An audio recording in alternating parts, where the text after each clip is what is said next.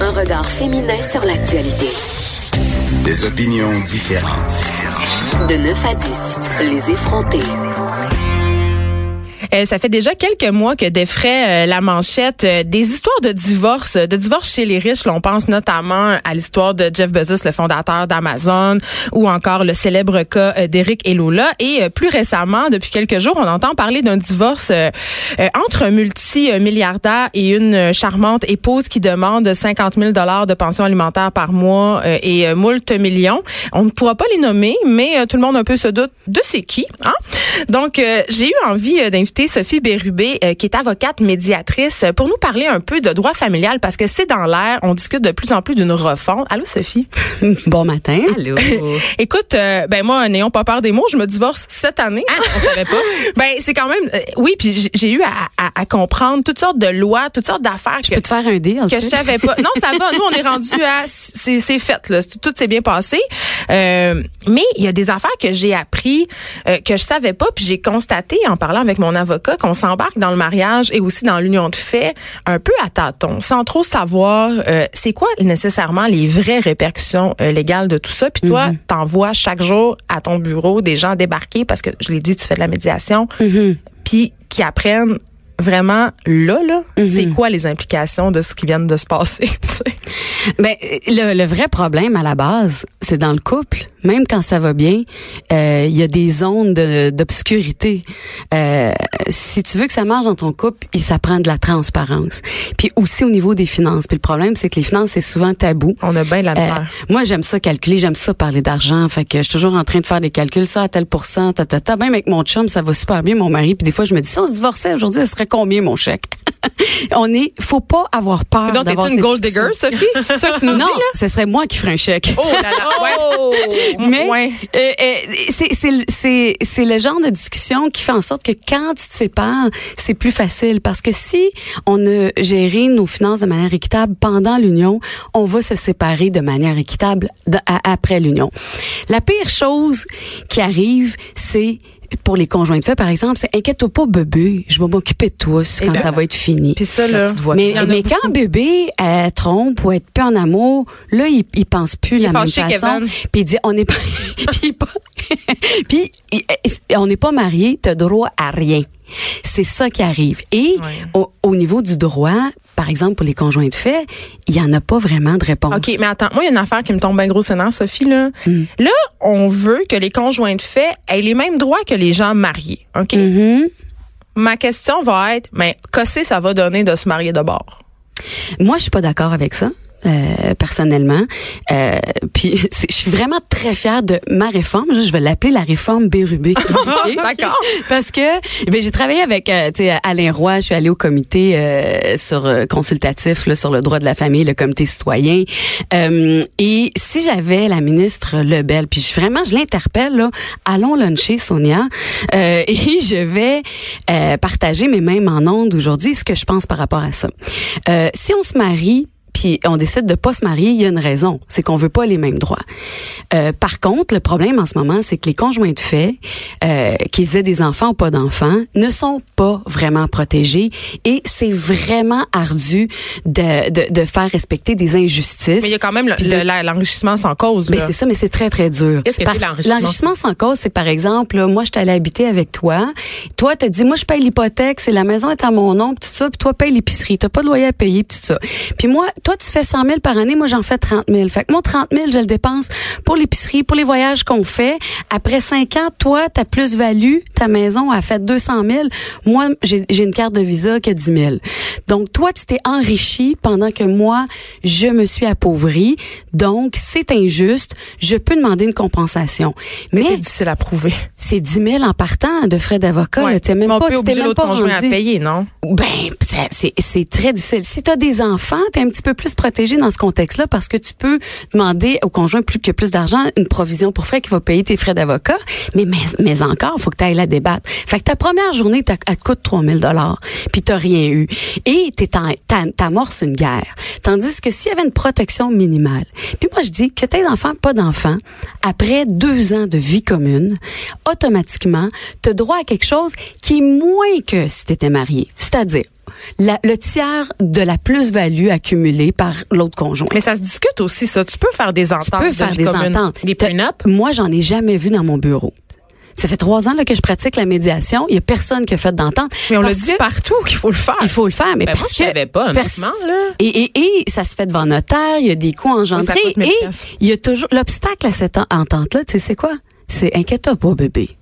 Ah oui. m'occuper de toi. Oui. Puis de toute façon, t'es pas avec moi pour mon argent. Ben non, moi je m'en fous de l'argent. Fait que là, on manipule, on se manipule comme ça. Et aussi, on est juste négligent, on le fait pas. Alors, s'il y avait une protection mi- minimale obligatoire, mais attends, elle n'est pas si obligatoire que ça. Tu peux faire une entente pour ne pas que ça s'applique à toi. À ce moment-là, c'est si tu veux pas protéger l'autre conjoint, puis te protéger, ben t'es obligé d'aller chercher une entente. Fait que quand bébé dit je vais m'occuper de toi bébé, ben, Ben, oui mais en pour- bas de la page. Ben signe en bas de la page. S'il veut pas, ben bébé, il on va c'est aller négocier, c'est puis on va aller chez le, chez le notaire, puis il va m'expliquer à quoi exactement je renonce. Mais moi, j'ai appris un truc, Sophie euh, Bérubé, pendant mon, mon divorce, c'est qu'on peut pas renoncer à une pension alimentaire pour ses enfants. Bon. OK? Même si euh, tu fais assez d'argent pour subvenir à leurs besoins, tu peux pas renoncer à la pension alimentaire pour eux. C'est un calcul. Euh, T'as pas le choix. Automatique. Mais oui. je me C'est demande- d'ordre public. Est-ce qu'on peut renoncer à la pension alimentaire pour soi? Ben oui. Ça, c'est ça, absolument. Euh, entre époux, euh, entre ex-époux, on peut toujours renoncer. Vous savez que même entre conjoints de fait, il y a des pensions aussi qui Non, se donnent. ça. Moi, je Oui, pour les enfants. Oui. Non, pour les, les ex-conjoints de fait faut, aussi. bien le vouloir. Et c'est ça, c'est la manière- loi peut pas C'est volontaire. Puis pour les pensions Qui veut donner une pension alimentaire volontairement? Moi, je l'ai vu dans mon bureau, ça s'est négocié. Faut vraiment se sentir coupable. Non, c'est une question. Non, c'est une question de transition. Ouais. Moi, la mère de mes enfants, euh, le, le gars, il dit la mère de mes enfants euh, euh, a, a a pas de quoi subvenir pour que mes enfants aient un bon rythme de vie. Euh, ben, je vais lui donner une pension à elle aussi, c'est qu'elle se replace, qu'elle se retrouve une job. Mais c'est pas pour les Mais enfants. c'est pas toutes les ruptures qui sont amères non plus. Il y a des gens justement qui sont capables de Qui ont discuter. de l'allure. Qui ont de oui, l'allure Dans et qui quel état d'esprit arrivent les gens majoritairement dans ton bureau, Sophie Bérubé? Euh, j'ai vraiment tout.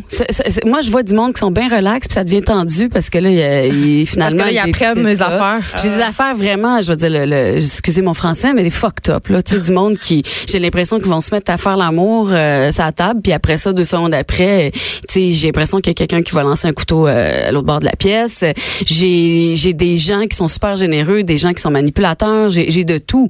C'est vraiment, la fille qui fake braille, puis après je la vois avec son amant euh, une semaine après, puis qu'elle a l'air d'être très très heureuse. Tu il y a, puis le gars qui qui dit j'ai pas d'argent, j'ai pas d'argent, puis quand on sort les papiers, mais finalement il y a 2 millions. Donc ça arrive. Il y a de tout. Il y a de tout. Euh, pour la pension alimentaire des enfants, faut le dire, parce que Là, là, rassurez-vous, là, les gens à la maison qui nous écoutent, là, ou dans votre auto, ou peu importe où vous êtes.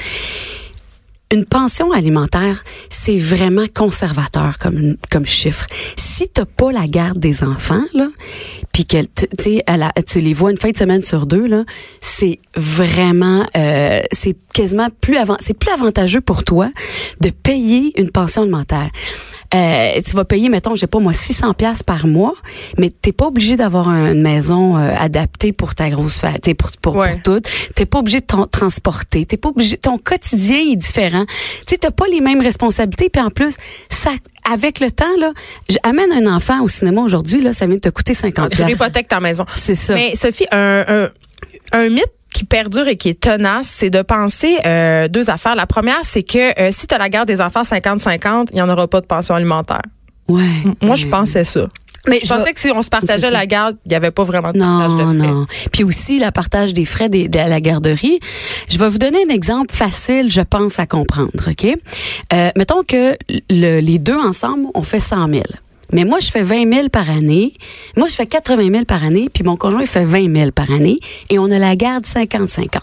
Le gouvernement, à travers les, les calculs actuels, que ça coûte une chambre de plus dans un appart, la bouffe, le transport, il dit que c'est 1000 pièces par mois, mettons, pour s'occuper d'un enfant.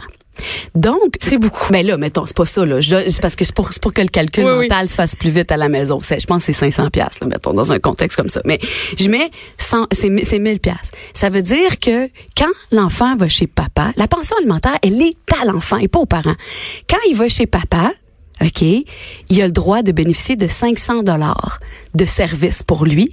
Puis quand il va chez maman, il a le droit de bénéficier de 500 dollars de Mais les service. enfants, ils coûtent jamais 500 pièces par Ben mois. là, je veux dire, ça jamais. dépend. Ben, en montant, en vieillissant, oui. Oui, mais ceci, là, j'ai euh, oublie le montant, Geneviève. Je te parle de la, la- de la justice, de l'équité. Ouais. Moi, je fais 80 000. Donc, je dois 800 pièces par mois. Puis mon conjoint, il fait 20 000. Donc, lui, il doit 200 pièces par mois. Parce qu'on a 50% chacun du temps. L'enfant, moi, je lui dois 300 pièces. On est en garde partagée, je lui dois 300 pièces par mois. Comme ça, quand les enfants sont avec lui, techniquement, il y a 500 dollars d'alloués pour s'occuper des enfants. Puis moi, quand ils sont avec moi, ils sont pas plus riches, ils vont pas aller plus souvent au, au- au cinéma puis à la ronde parce que j'ai donné 300 dollars à l'autre et c'est équitable. Les enfants ont droit au même service. Puis on a quand même l'impression que c'est toujours les femmes qui s'approuvrissent dans des situations de séparation. Est-ce que est-ce que c'est vrai ça aussi? Est-ce que Non, c'est un mythe? c'est pas vrai. Puis je vais vous dire quelque chose que je trouve vraiment intéressant. Deux minutes, hein, pas long pour en parler, mais Une minute pour régler le, le sort de la femme. Ce qui, ce qui arrive par contre, c'est que la charge mentale, c'est c'est sur le dos, sur les épaules de la femme souvent. Et dans ce contexte-là, la femme, quand c'est elle qui doit payer une pension, excusez, ça la dérange Ouais. parce qu'elle dit, hey, tout ce que j'achète, que je paye Tout en ce plus, puis tout ce que tout je, non mais puis tout ce que je vais faire parce qu'on sait que c'est moi qui va payer les vêtements, c'est moi qui va payer ici, c'est moi qui va payer ça.